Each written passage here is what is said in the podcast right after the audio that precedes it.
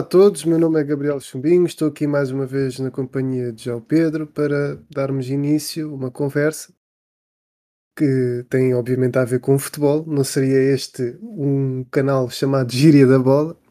Não me digas. E começo por dizer olá João, há muito tempo que já não falávamos, como é que tu estás? Estás contente por o futebol a sério ter regressado depois de umas longas semanas de seleção? Sim, é verdade, já, já fazia falta, não é? Eh, os jogos da seleção são sempre muito interessantes, como toda a gente sabe, mas de facto o futebol a sério. Aliás, é por isso que diz também pausa do futebol, não é? Pronto, é uma pausa, de repente. É apenas e só isso. Mas sim, estou feliz. E com os resultados deste fim de semana ainda mais. Pois eu calculo que estejas muito contente com o teu Manchester City, com o aproximar do Sporting na corrida ao título. Mas já lá vamos. Uh, antes, antes de começarmos a falar aqui do, do, do, futebol a sério, eu queria te perguntar apenas como é que, como é que está o teu estado de espírito depois de, da derrota com a Espanha? Portugal perdeu o jogo com a Espanha aos 87 minutos, com aquele gol já no cair do, do pano que nos eh, faz ficar de fora da, da fase final da Liga das Nações. Ficaste, obviamente, triste, digo eu, já nem sei, gostas tanto que Portugal perca às vezes, por isso é que eu te estou a perguntar. Sim, é assim, eu não sou, eu não sou nacionalista de todo. Durante muito tempo até gostei que a Espanha ganhasse vários jogos. E, e sinceramente, eu, eu vou-te dizer que não, não fiquei triste, fiquei normal. Ok, não estava à espera de grandes feitos, não estava à espera de grandes coisas. Assim como, por exemplo, para o Mundial, não estou à espera que Portugal vá ganhar. Portanto, se perder até na fase de grupos, opá, poderá ser uma desilusão, mas já estou já à espera disso. É, ainda assim, deixa-me só dizer que, mesmo assim, eu não sou daquelas pessoas que insulta e critica severamente o Fernando Santos. Não consigo, simplesmente por uma questão de respeito daquilo que ele fez. Nós, uh, nós não, a seleção portuguesa, tem dois troféus no museu de competições internacionais, é devido a ele, na sua direção, no seu, no seu cargo de treinador. Portanto, tu podes dizer, ah, devia-se renovar, etc. Totalmente verdade, mas nunca vou conseguir insultar ou mal dizer porque não tenho memória curta e sei muito bem o que o Fernando se fez pelo Portugal.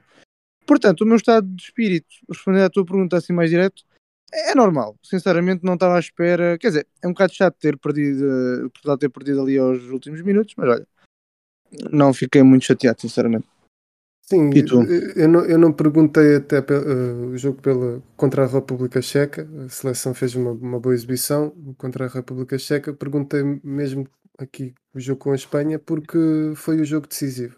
Uhum. E eu uhum. também concordo contigo que não se deve também insultar assim, desta maneira, um treinador só porque a seleção, pela equipa que tem, merecia ter melhores resultados, mas se nós formos a ver a, a, a a Alemanha também tem um, uma seleção enorme e não, não consegue fazer os resultados que condiziriam com a seleção que tem.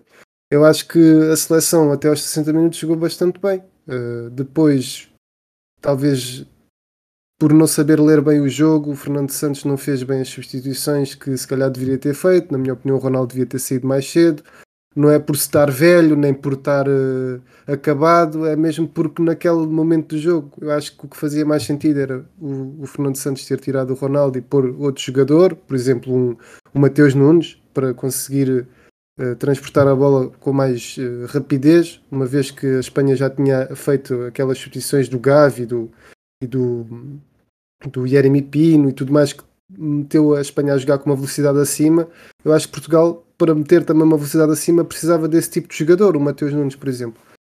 Uh, eu estou-me aqui a contradizer um pouco, talvez. Não estou a pôr culpa no treinador e ao mesmo tempo estou a pôr culpa no treinador. Eu, eu acho que é, é tudo uma questão também de saber medir as coisas. O passado lá já foi há muito tempo, um, as vitórias já foram há muito tempo, o treinador tem que se modernizar mas, mas eu, eu, acho que se, se, eu acho que o ponto final mesmo será no Mundial. Se, se, se, Portugal fizer um Mundial que não condiz com a equipa que tem, eu acho que se deve pensar em fazer a tal renovação de treinador.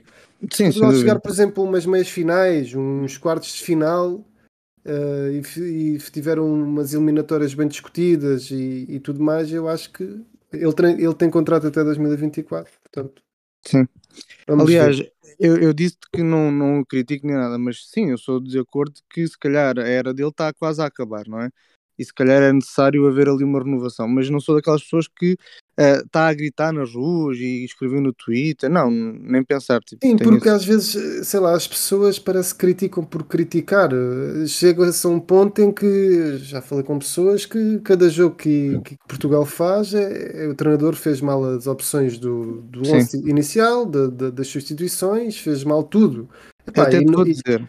E, e, na minha opinião, no jogo contra a Espanha, eu acho que até aos 60 minutos, apesar da Espanha ter tido mais bola, foi uma posse de bola inofensiva. Eu acho que se houvesse um vencedor até aos 60 minutos, era Portugal. Obviamente que o jogo tem 90 minutos e, as, e, e, o Luís Henrique teve uma, uma interpretação muito melhor do que o jogo estava a pedir do que o Fernando Santos. E por isso é que o jogo dos 60 minutos para a frente muda completamente. Mas eu acho que nem tudo, nem tudo está mal. Sim, e digo que isto é algo se calhar inédito na, na internet, mas uh, a verdade é que, uh, mesmo com as pessoas que criticam o Ronaldo, é pá, eu acho que as pessoas não estão bem. Sinceramente, acho que não estão bem. Porque é assim, o Ronaldo, é pá, pode já estar com uma certa idade, mas o Ronaldo é o Ronaldo. O Ronaldo até podia estar com cadeira de rodas em campo, que o tipo, estando em campo, é melhor do que estando fora, ou não estando no estádio. Ele, por acaso, agora está a atravessar uma fase que não está em forma, vê-se claramente. Não, não está em forma, mas calma lá não está em forma porque no Manchester United também ninguém o quer. Sim, e, e, também porque começou a, a, época tarde, não fez bem a pré-época, depois não é escolhido para os jogos. Pronto, pois. está ali uma, uma situação um bocado complicada. Ainda agora no jogo contra o City não, não foi titular também, não foi sequer uh, metido em campo, fico, passou o jogo no banco, não é? Mas é aqui a questão, o respeito acho que começa pelo próprio clube onde está. Um, é uma situação complicada. Olha, hum, eu se calhar uh, daria agora entrada aqui à Liga Portuguesa, que é a nossa liga. Tivemos um fim de semana, diria que é um fim de semana grande no, no, que, to, no que diz respeito ao futebol português, porque tivemos dois grandes, digamos assim. Estou a dizer que o Braga é grande porque nesta temporada e nas últimas tem feito épocas dignas de, de ser considerado grande. Hum. Um, tivemos dois grandes a, a jogarem um contra o outro, Porto contra o Braga. Tivemos o Sporting, que jogou contra o Gil Vicente, ganhou 3-0. E tivemos também um grande jogo no nosso campeonato português, que é sempre o Guimarães contra o, o Benfica. Acho que foi uma, uma jornada rica. Tu concordas com quando dizem que o Sporting já está afastado do título? Uh, sim, concordo. O Sporting está em sétimo lugar com 13 pontos. Portanto, é assim. Aqui, neste ano, eu só tenho um pormenor que nos outros anos não existia, que é uma paragem de um mês para uma competição europeia.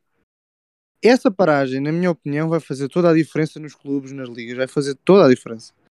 Pode ser para melhor, pode ser para pior, mas eu acho que duvido que fique tudo igual como estava antes. Duvido imenso jogadores vão ficar mais cansados, ou vão se lesionar, ou, ou vão explodir, ou bem, enfim, as dinâmicas podem se quebrar, pode, enfim, enfim, tanta coisa. E a verdade é esta: se as coisas, vamos pôr assim, porque existe sempre outra probabilidade, que é do meio, que é tudo fica igual. Pronto. Se as coisas continuarem como estão neste momento, o Sporting não é candidato ao título. Não é porque jogue mal, não é porque não tenha bons jogadores, é porque começou muito mal o campeonato e o Benfica, apesar de mostrar que não é invencível, o Porto já mostrou isso, mas eh, estão em melhor ritmo neste momento competitivo que o Sporting. O Sporting ganhou, não é? 3-1 ao, ao, ao Gil Vicente. 3-1, exatamente. Eu acho que 3-0, mas foi 3-1. Pronto, o 3, ganhou 3-1. Na época passada foi 4-1, eu creio. E a verdade é esta: o Sporting jogou muito bem. O Gil Vicente também é uma equipa assim um bocado. Epá, não sei, já na época passada também foi muito fraco contra o Sporting. Não sei se é hábito ou não, mas pronto. É, foi uma equipa fraca. Quer dizer, o Sporting podia ter sido ali com 6-1 facilmente. E não se pode medir a evolução agora do Sporting com este jogo que foi ganho. Por isso, respondendo à tua pergunta de novo e diretamente, eu acho que o Sporting está afastado do título. Acho que se pode sonhar com o segundo lugar quem sabe? Quer dizer, apesar de que o segundo lugar tem quase os, tem os mesmos pontos praticamente com o primeiro, é verdade. Mas acho que fica mais difícil chegar ao primeiro. Até porque o Sporting vai perder mais pontos, não é? À partida. Sim. Para, pronto, para contextualizar, o Sporting está, como tu disseste bem, à, à oitava jornada em sétimo lugar com 13 pontos. Está neste momento a 9 pontos do Benfica, que está em primeiro. Um, o, com a derrota de, do Braga no, no, no, Dragão, o Porto aproximou-se do Benfica, estando agora a 3, e o Braga está, está também a 3. Portanto, o Sporting tem aqui uma tarefa algo complicada, como dizes, por, devido essencialmente à maneira como começou o campeonato. E, mas se formos a ver bem, o, o Sporting jogou contra o Braga, jogou contra o Porto, e, e, o campeonato pode ficar mais relançado ainda, já ficou, no que toca aos primeiros lugares ali, primeiro, segundo e terceiro, falo do uhum. Benfica, Braga e Porto, mas pode ficar mais relançado metendo o Sporting novamente na corrida. Eu considero que o Sporting está fora da corrida, mas pode voltar a meter o Sporting na corrida caso, por exemplo, um Benfica-Porto fique empatado, não é? O Sporting ganhe, fica logo a 7 pontos, não é? O Benfica hum. vai ter também uh, um mês complicadíssimo. Uh, o Benfica, neste momento, perde com o Guimarães no primeiro jogo de outubro. Vai ter agora uma série que é PSG, Rio Ave, um, ehm, depois novamente PSG, depois Futebol Clube do Porto, depois Taça de Portugal, depois Juventus. Portanto, é um mês complicado para o Benfica. Eu acho que hum, o Benfica também começa o campeonato de uma maneira assim poderosa, porque, começa a época mais cedo que os, que os outros, porque é obrigado a isso, e também porque tem, tem apanha adversários que não são de um, de um calibre eh, como os adversários que o Porto e o Sporting também apanhou. Portanto, é preciso ter alguma calma. Eh, indo concretamente ao, aos jogos, tu já falaste do Sporting, não é? Eu acho que o Sporting ganhou e bem 3-1 ao Gil Vicente, podia ter sido 6-1, 7-1 facilmente, como tu disseste. Eu acho que os intervenientes principais foram mais uma vez Morita, aquele jogador uhum. que tu, logo desde a primeira jornada adoraste, e, e bem que adoraste, porque o homem está a fazer uma época ao serviço dos Leões fantástica. Aquele passo de calcanhar deves ter eh, chorado Sim. de alegria, não é? Sim, foi muito bom. E, e jogou muito bem. Uh, o Marçá também se estreou a titular, Uh, confesso que não estava à espera assim de grande exibição deste rapaz, mas o que é verdade é que a nível ofensivo, não sei se é por ser de, de escola do Barça ou não, ele tem uns pezinhos muito bons. Ele afirmou que não estava nervoso, que não fica nervoso. Uh, do ponto de vista ofensivo é muito bom, a ligar, a construir. Depois, do ponto de vista defensivo, e visto também pelo, pelo gol que o Sporting sofre já no final do jogo, do ponto de vista defensivo não é assim tão bom. Não sei se tens essa opinião. Sim, mas, sim tenho, tenho um bocado dessa opinião, mas também foi, ainda viu poucas vezes a jogar, portanto não te consigo dizer. Mas o Morita, de facto, pegando nele, pegando nele é, é de facto é um jogador distinto que, como tu disseste, eu percebi logo na primeira jornada que era distinto, porque é pá, pela movimentação, pelo toque, é, é um jogador característico e, e se não se lesionar, acho que vai ser eh, um dos melhores jogadores deste campeonato não acredito que seja daqueles jogadores que depois vai ser vendido. Digo eu, não sei, agora já estou aqui um bocado a divagar, mas acredito que vai ser um excelente jogador de equipa e um excelente jogador neste campeonato.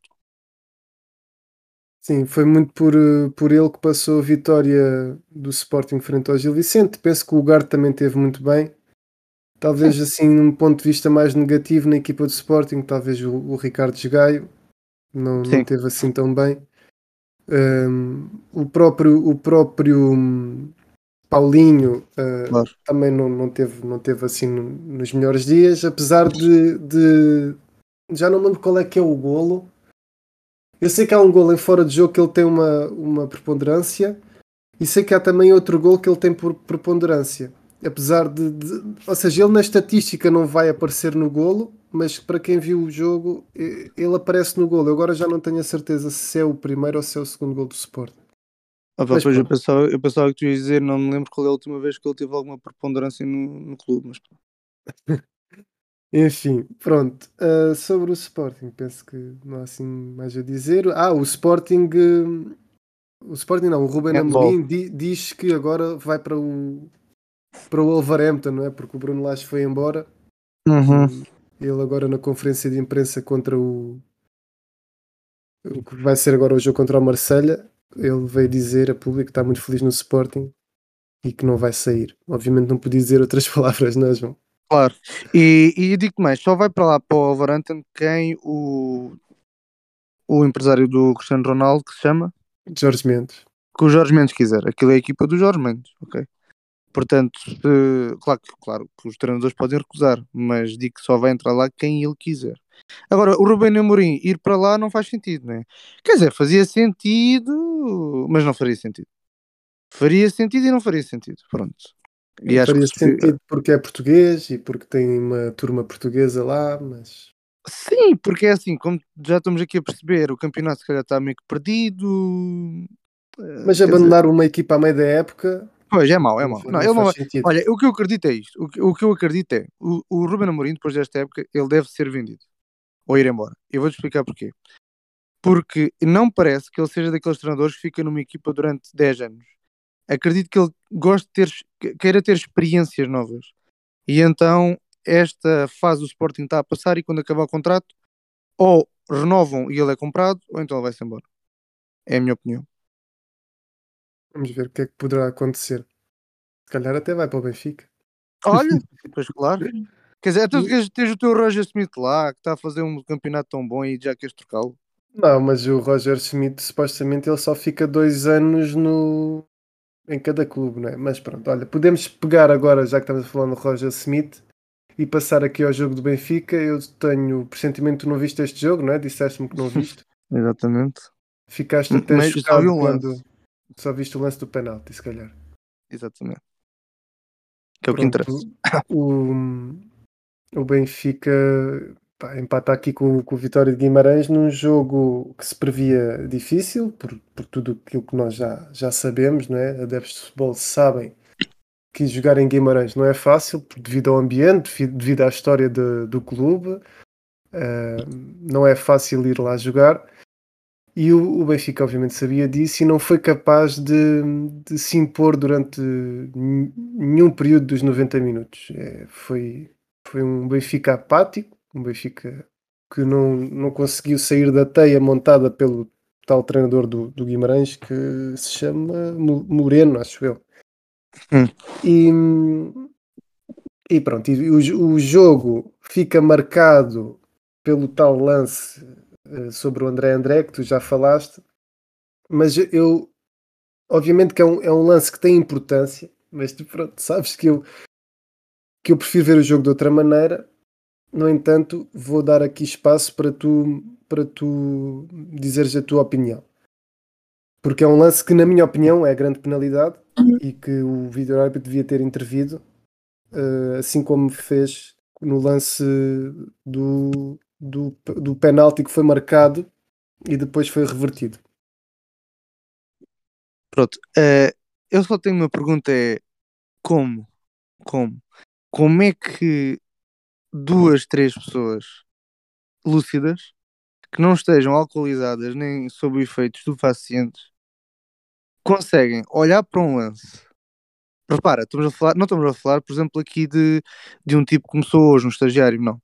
Estamos a falar de árbitros que já vêm futebol há muito tempo, são profissionais provavelmente há muito tempo, e olham para um lance daqueles com toda a calma, com todo o conforto daquelas cadeiras, com todos os ecrãs possíveis, todos os ângulos imaginários, slow motion, slow motion, hiper slow motion, e conseguem dizer, tomar uma decisão tão errada, mas tão estapafúrdia, que me só faz questionar mais uma vez tudo.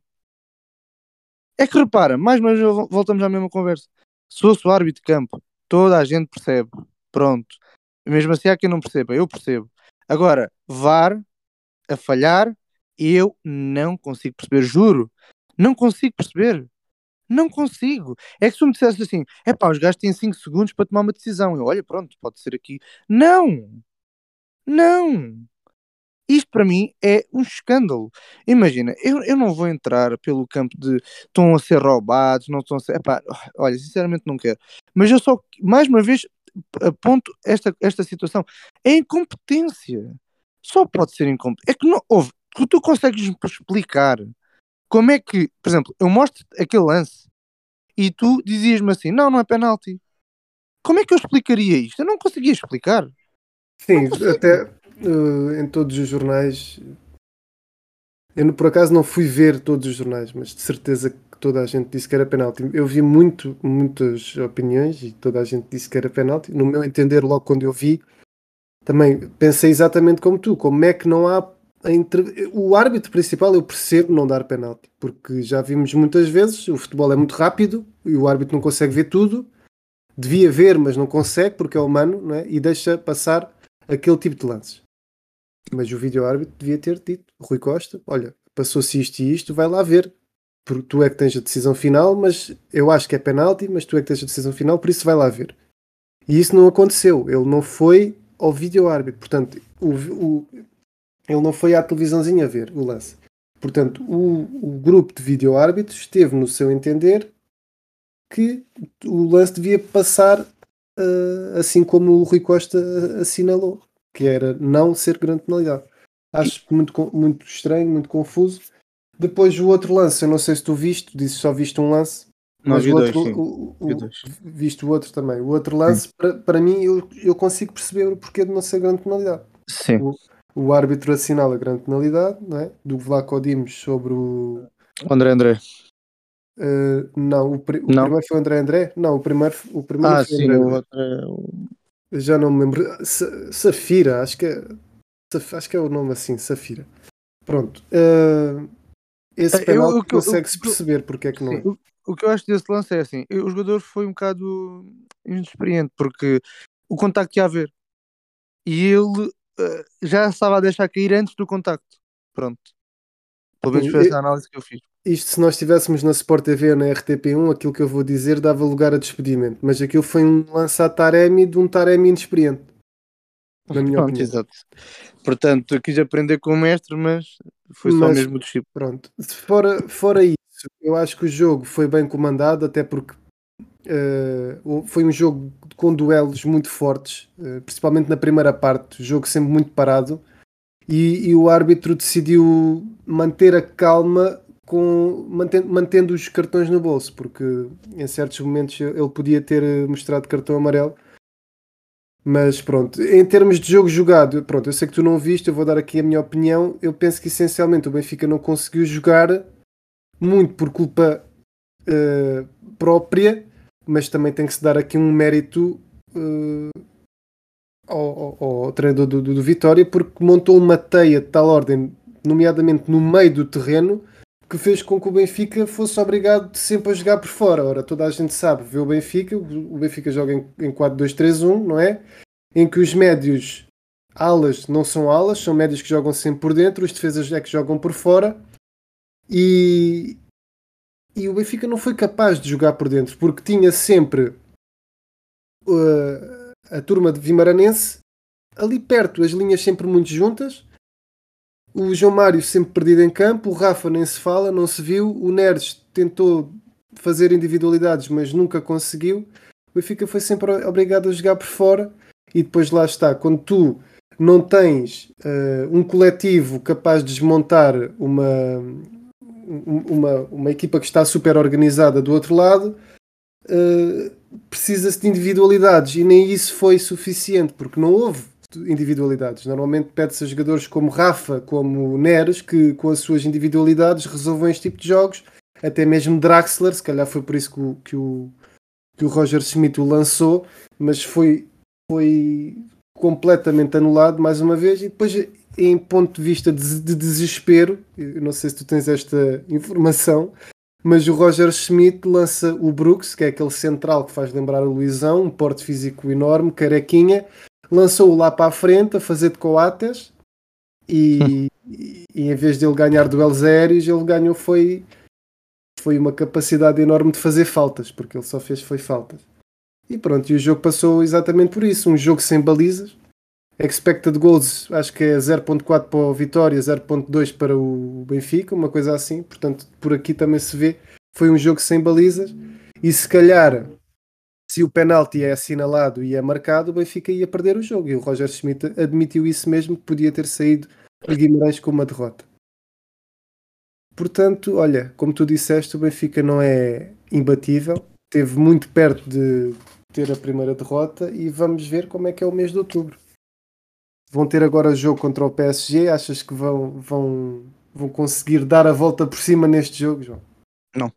O jogo vai ser amanhã, quarta-feira, e eu não acredito. Não acredito mesmo. Uh, não acredito que vão. Epá, é assim, isto agora já é assim um bocado mais estranho, mas não acredito que também vão ser cilindrados, mas é assim, ou o PSG vem para aqui, é assim, isto é das duas, ou o PSG vem para, aqui a pensar que já ganhou, todo maniento, e de repente surpreende-se e o Benfica até consegue fazer um bom resultado, tipo empatar ou perder por um, ou até, na pior de, das melhores hipóteses, um zero para eles, para o Benfica, ou então não, então o meu PSG vem concentrado, sabe o que é que vem fazer, Epá, e é capaz de ganhar, por exemplo, 2-1, 3-1, na boa, na minha opinião, mas pronto, vamos ver. Vai ser um, um jogo do ponto de vista europeu, não é?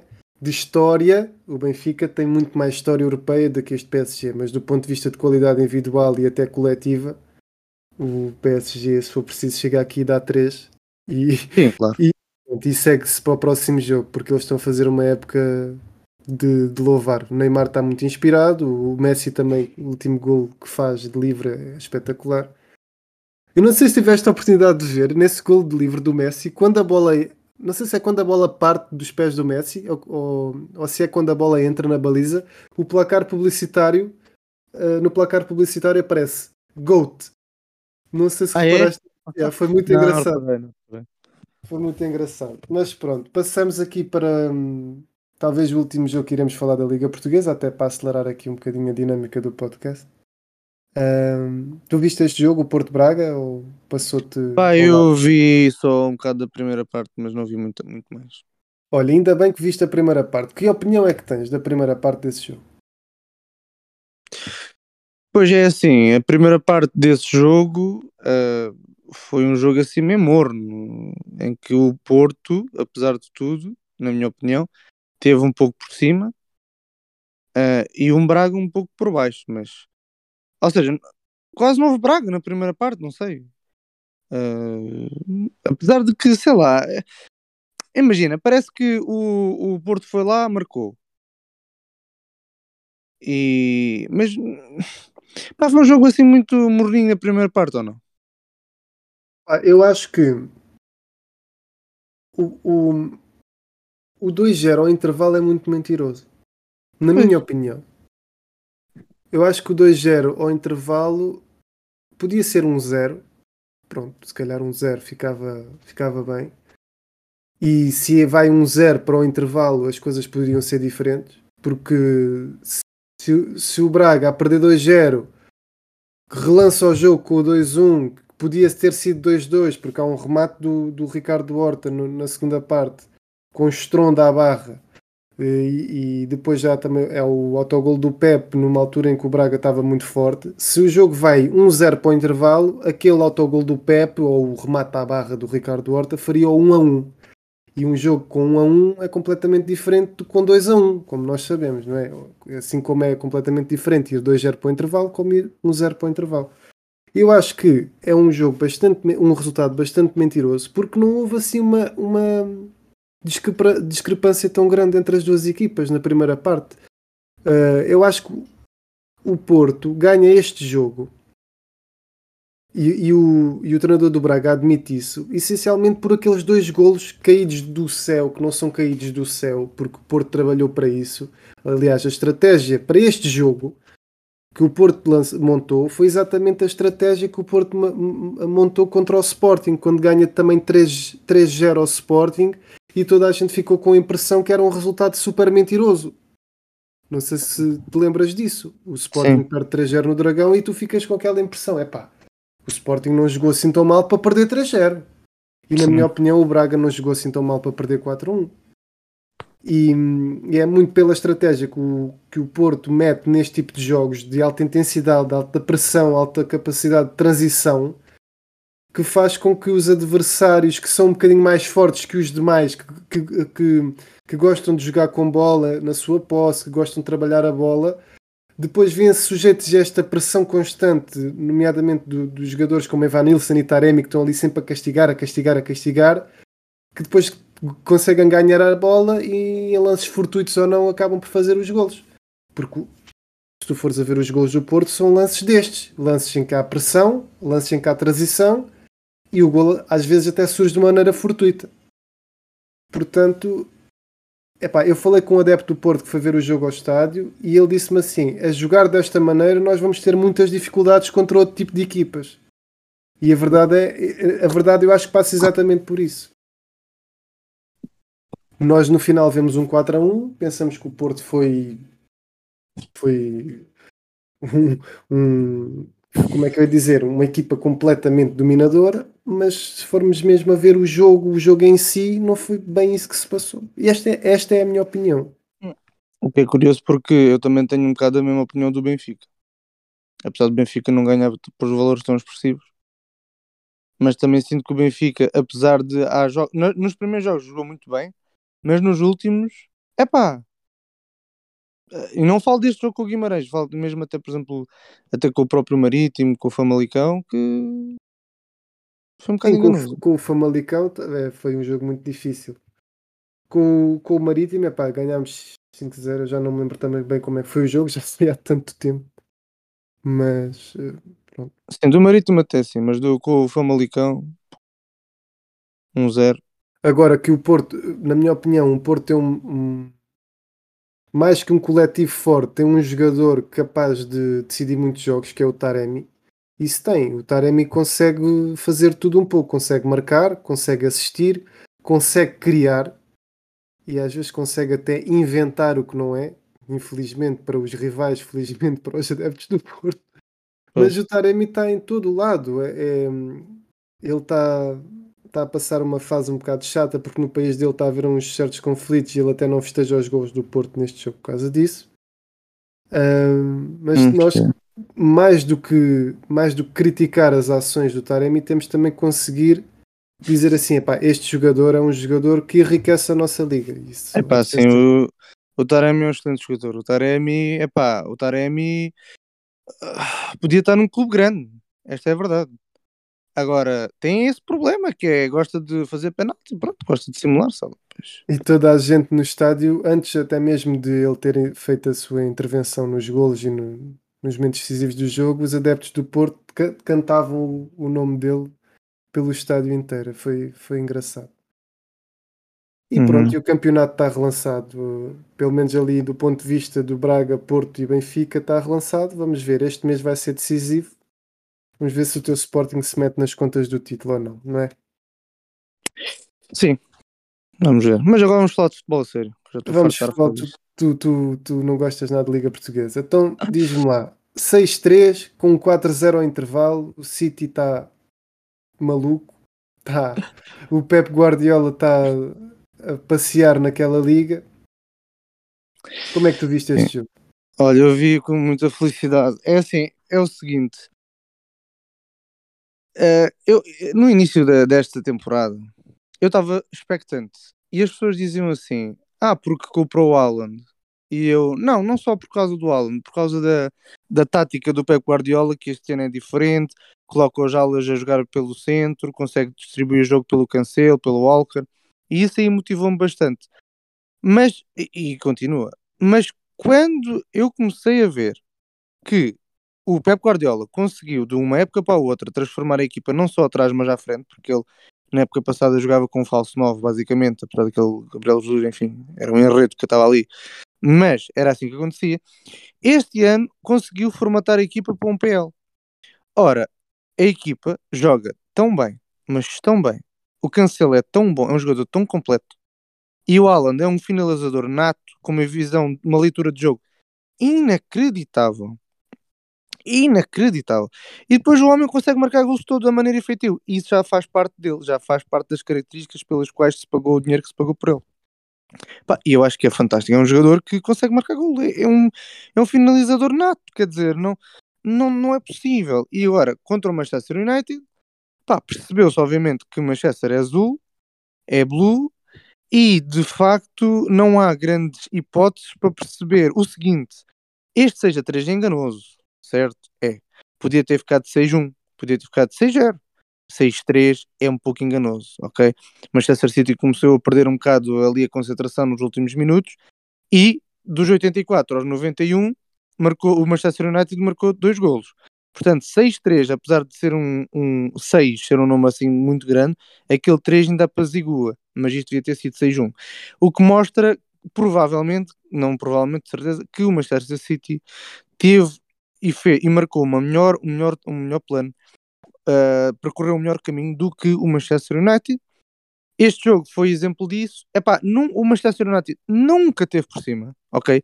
Nunca, nunca. Marcou os golos, parabéns, mas nunca teve por cima. Vá, yeah, os últimos 10 minutos da, da, do jogo talvez tenha por cima, ok.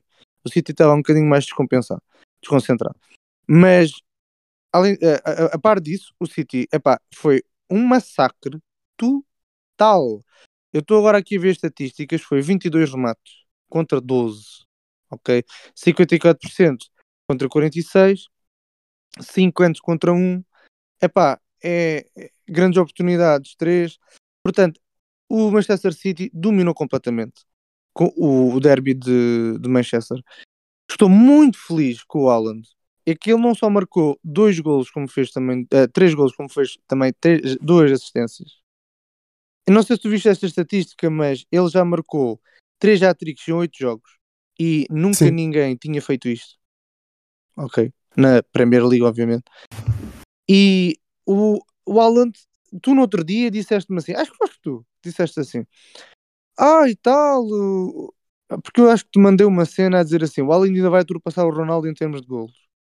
E tu, ah e tal, mas isso não é bem assim, porque acho que não vai marcar, eh, sei lá, 60 Sim, golos por. Tinha, tinha que marcar, acho que era 40 e tal golos por época durante os próximos 11 anos, ou 50 e tal golos por época nos próximos 11 anos, acho que era uma coisa assim. E já estás a perceber como é que está a funcionar, não é? Sim, mas isto é esta época, não é? Eu, eu acho que vai ser muito difícil, porque os números do, do Ronaldo são muito difíceis de bater pela enormidade dos números. E, ou seja, o Alan tem que estar neste tipo de nível durante os próximos 11 anos. É uma a desvantagem do Alan, eu acho que a desvantagem do Alan é a seleção, que não, no fundo não vai lá nenhum, não é? Pronto, eu, o que eu, eu quero dizer é se se manter assim, pode bater mas lá está, é uma coisa que vai acontecer, para tu veres bem, quando nós já estivermos perto dos 40 anos.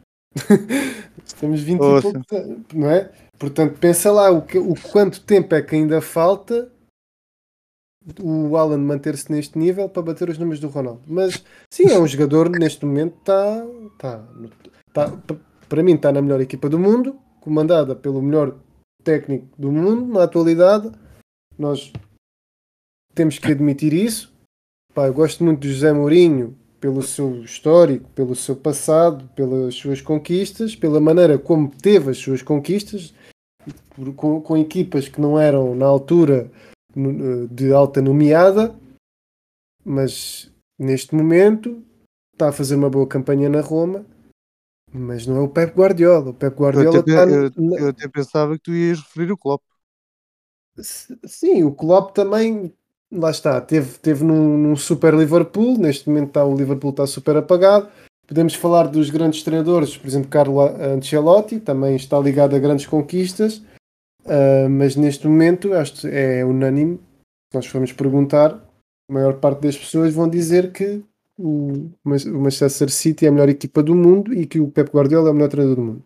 E já agora deixa-me só dar uma nota em relação a isso, porque muitas pessoas vão dizer assim: ah, pois, mas se os treinadores tivessem o orçamento que o Manchester City tem não, e o cheque é, em branco. Não, não mas espera, deixa-me só dizer. E o cheque em branco que o Pep Guardiola tem, também eles. E eu vou só relembrar às pessoas que estão a ouvir e que dizem estas, este tipo de coisas que o Manchester United não é uma equipa da segunda divisão. O Manchester United é uma equipa rica, o Arsenal é uma equipa rica, o Chelsea é uma equipa rica, o Tottenham é uma equipa rica. Estes ainda, tipos têm dinheiro. Ainda bem que tu digas isso, porque eu tenho aqui uh, uma estatística. Nos últimos uh, nove anos, ou seja, desde que o Sir Alex Ferguson se foi embora do Manchester United, o, o montante aproximado que o Manchester United gastou foi cerca de 1,43 bilhões de libras e o City gastou 1,38 bilhões de libras, portanto foi menos até. Olha, o vês? City gastou menos. Nem e em confrontos, em confrontos diretos, se, um, se, nós formos aqui a ver, O Manchester City, desde essa altura, ganhou 5 títulos. O Manchester United ganhou 0. Estou a falar das Premier League. Em termos de troféus, hum, de, do ponto de vista. Estou a contabilizar troféus da Europa, troféus de, de Inglaterra, todos os troféus. O City ganhou 12, o United ganhou 3. Em termos de, de média pontual na Premier League por, por, por, época, o City tem 85 pontos, o Manchester United tem 68. Em termos de 7 ou mais jogos a ganhar consecutivamente na Premier League, o, o City fez-lo por 9 vezes, o Manchester United fez por 0 vezes.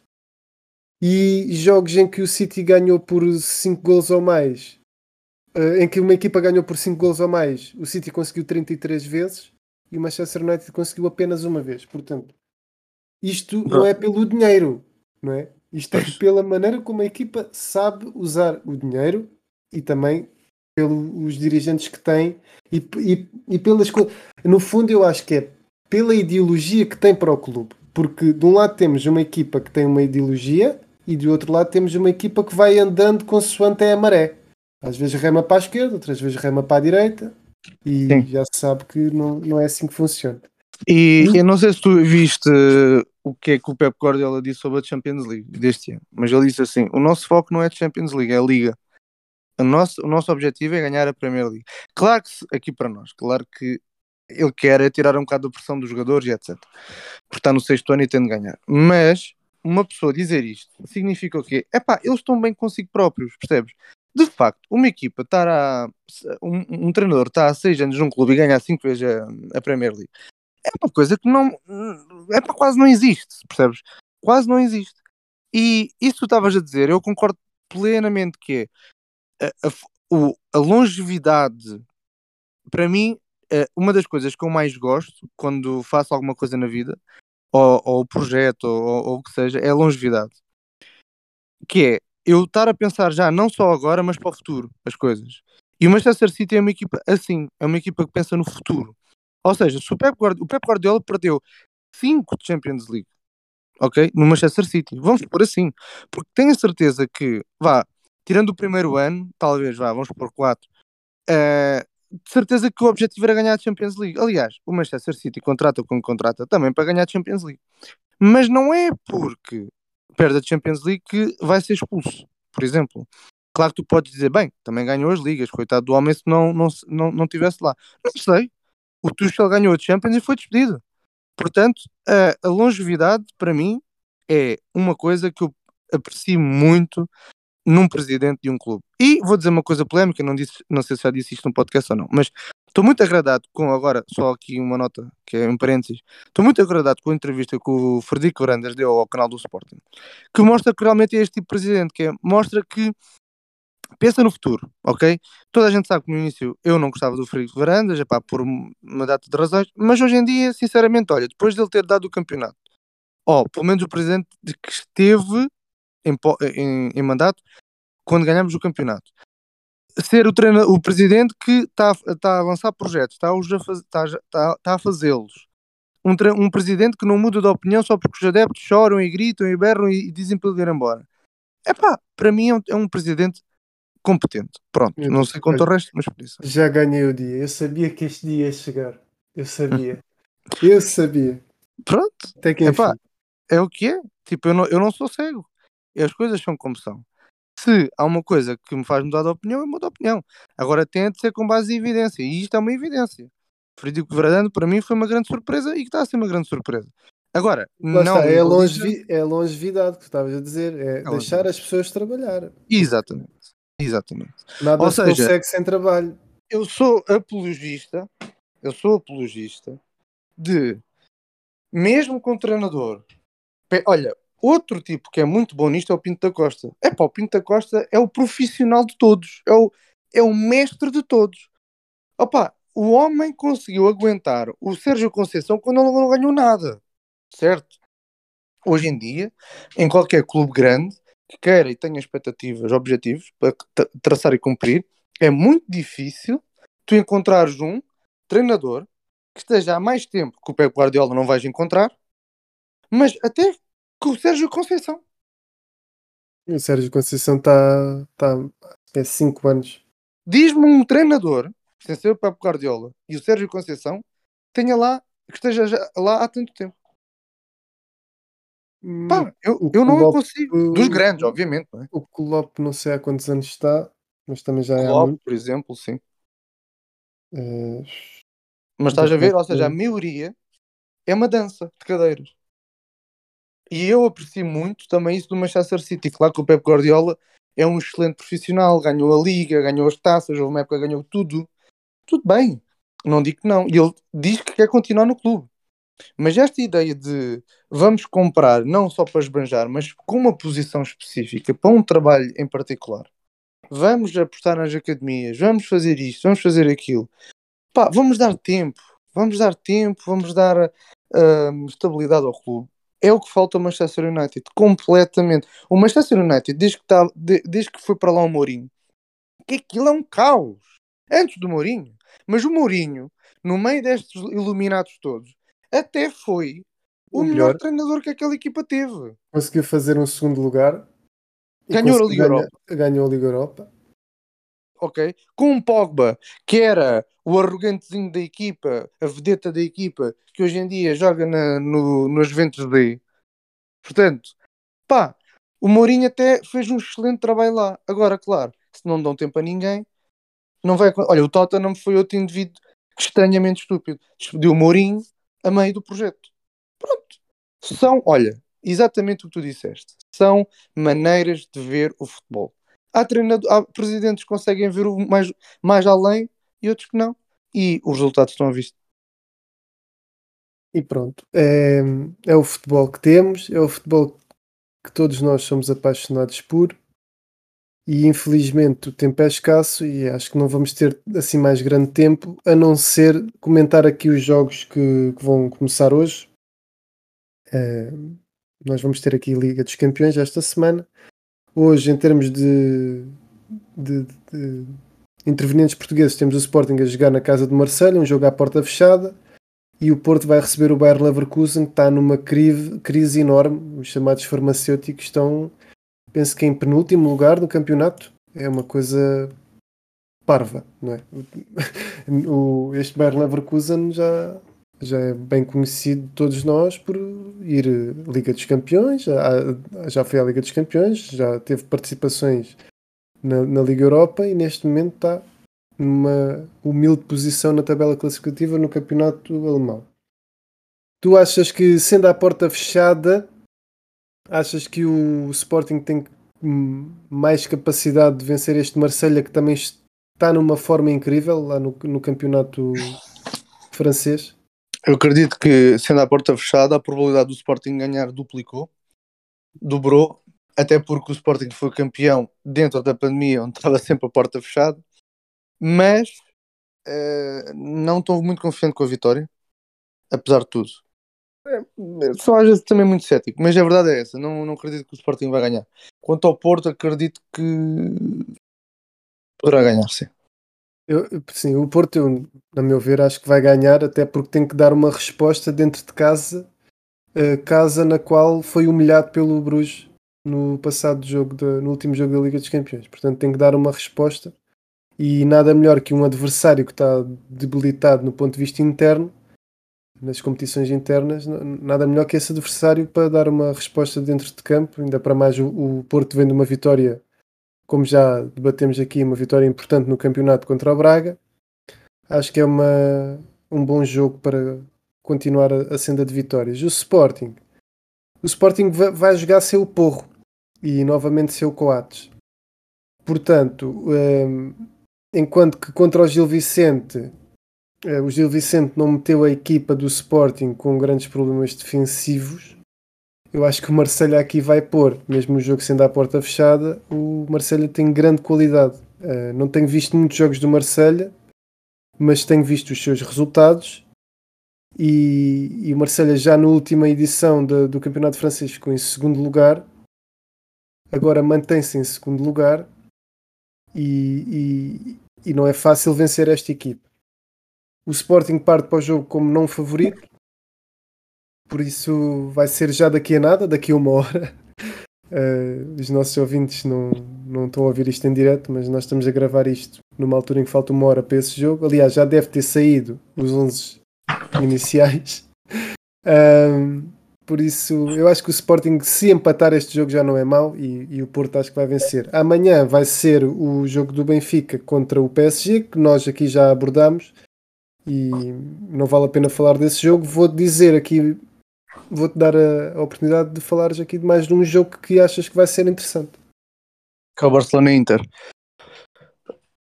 Certo. Pronto. Pronto. Uh, o Barcelona está numa fase inacreditavelmente boa, uma fase ascendente de, de, um, de um cataclismo que houve no ano passado. Este ano está a ser o oposto. E portanto eu acredito que o Barcelona tem tudo para ganhar o campeonato, que já está igualado em termos de pontos com o Real Madrid. E acredito que poderá ir longe na Champions League. As coisas como mudam, é verdade. E este jogo contra o Inter de Milão, eu acho que o Barcelona vai ganhar. Epá, eu vou dizer isto assim mesmo. Epá, vou dizer porque também não tenho nada a perder. O Barça vai ganhar até por muito. Pronto, é só isto que eu quero dizer. Um, este jogo vai, vai ser jogado às 20 horas de hoje, não é? É isso. Sim. Acho que é. Pá, pois eu gostava de ver este jogo também, mas vai dar o Porto, nem sei. Nem sei que jogo ver. Uh, vai ser interessante. Eu também acho que o Barcelona vai ganhar ao Inter Milan, até porque hum, este grupo é, é, composto por Bayern, Barcelona e Inter. Depois tem um outsider aqui que é, é o Vitória Pilsen, que se calhar até vai fazer a competição toda da, da fase de grupos sem conseguir nenhum ponto. E portanto, o Barcelona, se, se quiser ficar em, em, em competição, e se quiser também lutar pelo primeiro lugar do grupo, tem que obrigatoriamente ganhar este jogo. E, e vai ser capaz, acho que vai ser capaz. Tem um, uma equipa que está muito bem montada, contratações cirúrgicas, um ponta de lança topo, por isso acho que vai ganhar. Um, eu, eu queria falar aqui de outro jogo que acho que também é muito importante, que também vai ser jogado hoje às 20 horas, que é o Ajax contra o Nápoles. Aqui nós estamos uh, a meio de outubro e o Nápoles vai em primeiro lugar da Liga Italiana. Só assim, o, o Nápoles foi ganhar ao campo do AC Milan, que é só o campeão em título uh, da Série A italiana. E vai jogar aqui contra o Ajax, no, no campo do Ajax, numa altura em que tem 6 pontos. O Nápoles tem 6 pontos em dois jogos, o Ajax tem 3 pontos em dois jogos. Portanto, se o Nápoles ganha este jogo, fica destacadíssimo em primeiro lugar do grupo.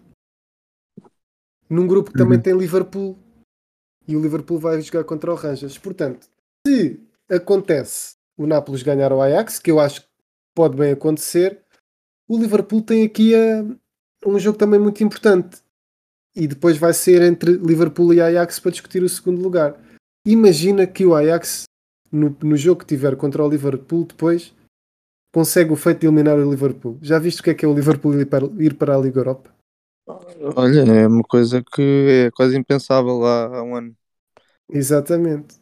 Portanto, é um grupo também aqui muito interessante. Vai, vai ser eh, uma jornada, eh, a terceira jornada deste grupo vai ser muito interessante para perceber aqui esta, esta, este ponto que eu falei. E pronto, eu acho que não há assim mais nada a dizer. Não sei se tens alguma curiosidade. Queiras... Não, hoje, hoje acho que já, já, já está tudo dito. Está tudo dito. Passamos para, para a próxima, não é? Exatamente. Uh, para a próxima vez que nos encontrarmos será também muito estimulante e agradável, pois muita coisa terá acontecido. Bem, agora estás, estás, a dizer isso de uma maneira que parece que vai ser um frete da próxima vez que nos encontrarmos. Parece okay. um jogador da bola, assim, o próximo jogo é que conta, este já passou. Uh, vais ver o Sporting agora, João? Vou, vou. Vais, ok. Então se calhar até vemos o jogo juntos. Bem, obrigado a todos os que nos ouviram. É sempre um gosto falar eh, para todos vocês. Penso que Arigato. Também é. E hum, obrigado, João, mais uma vez. E como Fica... diz Morita, arigato. Arigato. Tchau.